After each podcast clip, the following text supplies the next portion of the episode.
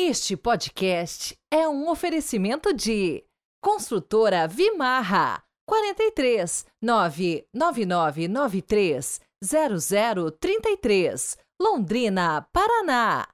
Grupo Predial Gestão e Contabilidade para Condomínios 43 33 38 20 55 Londrina.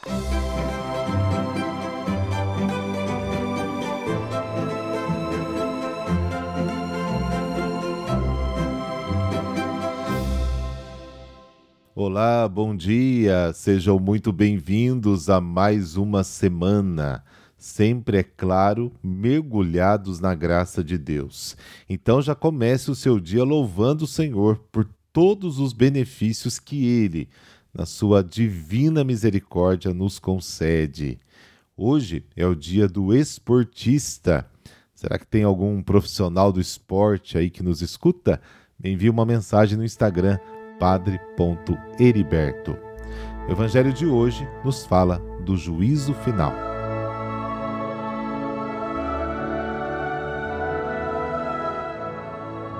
Pelo sinal da Santa Cruz, livrai-nos Deus, nosso Senhor, dos nossos inimigos. Convertei-nos, ó Deus, nosso Salvador, e para que a celebração da Quaresma nos seja útil, iluminai-nos com a doutrina celeste. Amém.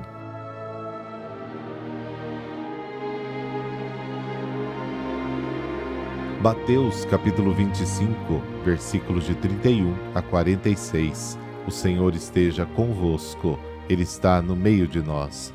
Proclamação do Evangelho de Jesus Cristo segundo Mateus. Glória a vós, Senhor.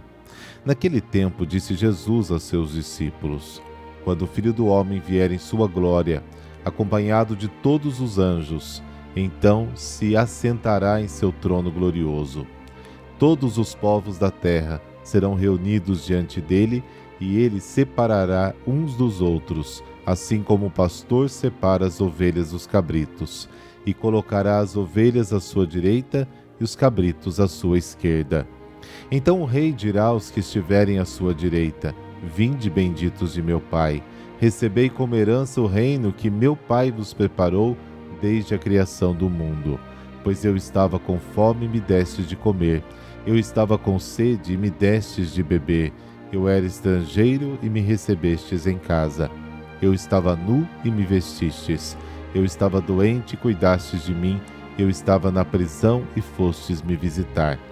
Então os justos lhe perguntarão: Senhor, quando foi que te vimos com fome e te demos de comer, com sede te demos de beber? Quando foi que te vimos como estrangeiro e te recebemos em casa, sem roupa e te vestimos? Quando foi que te vimos doente ou preso e fomos te visitar? Então o rei lhes responderá: Em verdade vos digo que todas as vezes que fizestes isso a um dos menores de meus irmãos, foi a mim que o fizestes. Depois o rei dirá aos que estiverem à sua esquerda: Afastai-vos de mim, malditos, ide para o fogo eterno preparado para o diabo e para os seus anjos Pois eu estava com fome e não me destes de comer, eu estava com sede e não me destes de beber, eu era estrangeiro e não me recebestes em casa, eu estava nu e não me vestistes, eu estava doente na prisão e não fostes me visitar. E responderão também eles: Senhor, quando foi que te vimos com fome ou com sede, como estrangeiro ou nu, doente ou preso e não te servimos? Então o rei lhes responderá: Em verdade eu vos digo, Todas as vezes que não fizestes isso a um desses pequeninos, foi a mim que não o fizestes. Portanto, estes irão para o castigo eterno, enquanto os justos irão para a vida eterna. Palavra da salvação. Glória a vós, Senhor.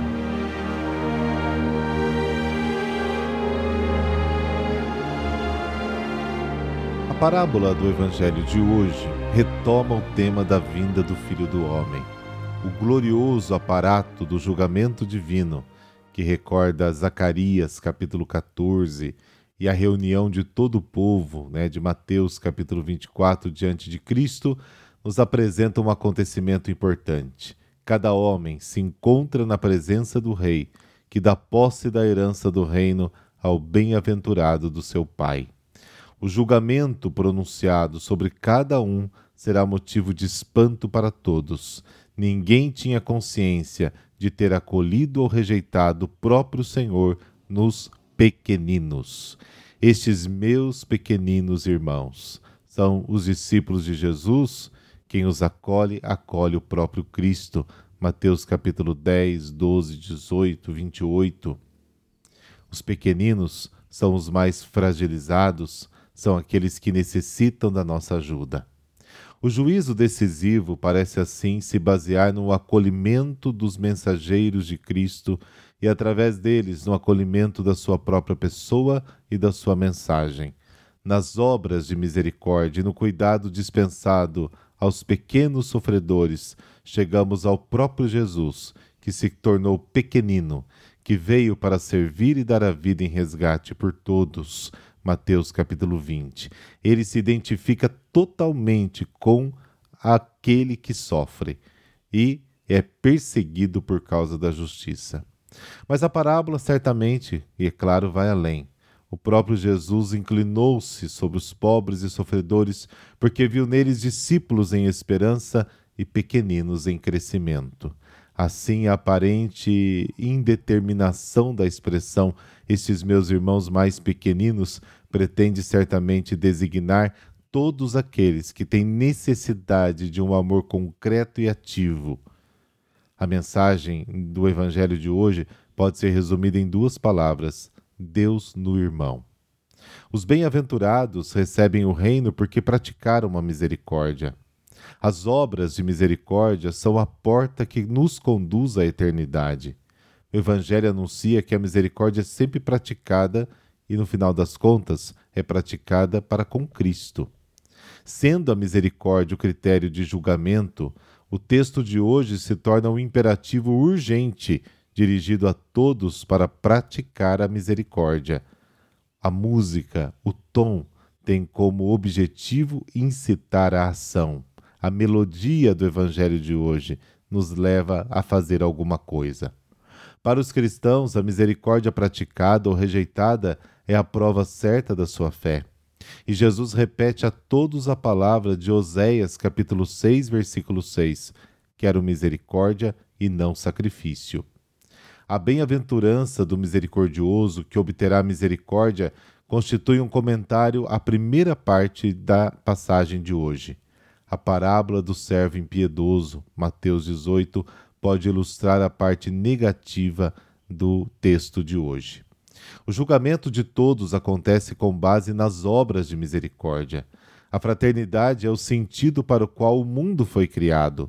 O mundo se salva quando busca e vive a fraternidade. Somente aqueles que entendem as necessidades dos outros entendem a necessidade de Cristo.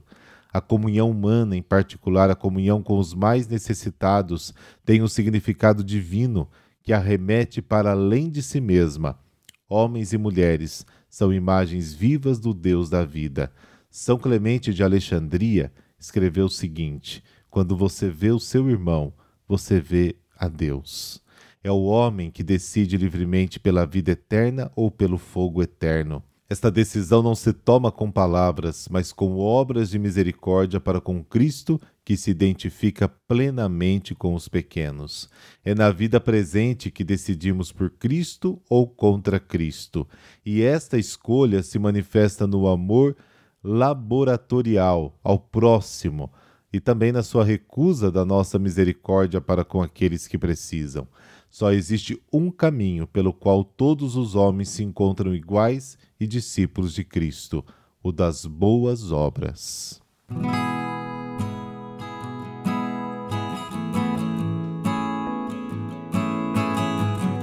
Hoje a igreja celebra São Conrado de Placência.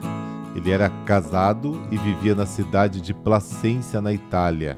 Certo dia em que estava caçando lebres e fazões, causou um incêndio acidental que provocou grandes danos. Em seguida, ele fugiu para escapar da justiça. Ao saber que um inocente fora condenado no seu lugar, ele se apresentou, confessou sua irresponsabilidade e ofereceu todos os seus bens para indenizar os prejuízos. Este gesto fez Conrado gastar todo o seu dinheiro e ele acabou ficando pobre. Mas ninguém conhece os caminhos do Senhor. O caçador incendiário ingressou num convento na Ordem Terceira de São Francisco, abandonando a esposa que também se retirou para o mosteiro. Apesar desses gestos bruscos, Conrado era muito bom e piedoso. Em 1343 chegou a Siracusa e estabeleceu-se na cidade de Noto. Escolheu como habitação uma cela ao lado da igreja do crucifixo. A fama da sua santidade foi aumentando e comprometia a paz e o silêncio de que tanto gostava. Quando percebeu que as muitas visitas perturbavam sua vida de oração, Frei Conrado levantou acampamento e foi humildemente para uma solitária gruta dos Pizzoni, que foi depois chamada de Gruta de São Conrado. Morreu no dia 19 de fevereiro de 1351. Frei Conrado foi sepultado entre as esplêndidas igrejas de Noto. Viveu 40 anos na oração e na penitência. São Conrado foi um homem decidido e profundamente marcado pelas ações radicais. Seu temperamento forte o levou a abandonar a família, os bens, a sua terra natal, para se dedicar à oração, à contemplação dos mistérios de Deus. Tornou-se um místico. O exemplo de São Conrado nos convida a buscar Deus de todas as maneiras. O desapego das coisas passageiras facilita o diálogo com o Pai Todo-Poderoso e abre nosso coração para a caridade fraterna com o próximo. Meu querido Pai, Celebrando hoje a memória de São Conrado, permita-nos seguir seu exemplo e buscar Deus em todos os momentos da vida. Que nossa vida seja cercada de oração e de ações amorosas em favor do próximo, sobretudo os mais abandonados. Amém. Abençoe-vos o Deus que é todo-poderoso, Pai, Filho, Espírito Santo. Amém. Um bom dia para todos e uma semana abençoada para todos nós.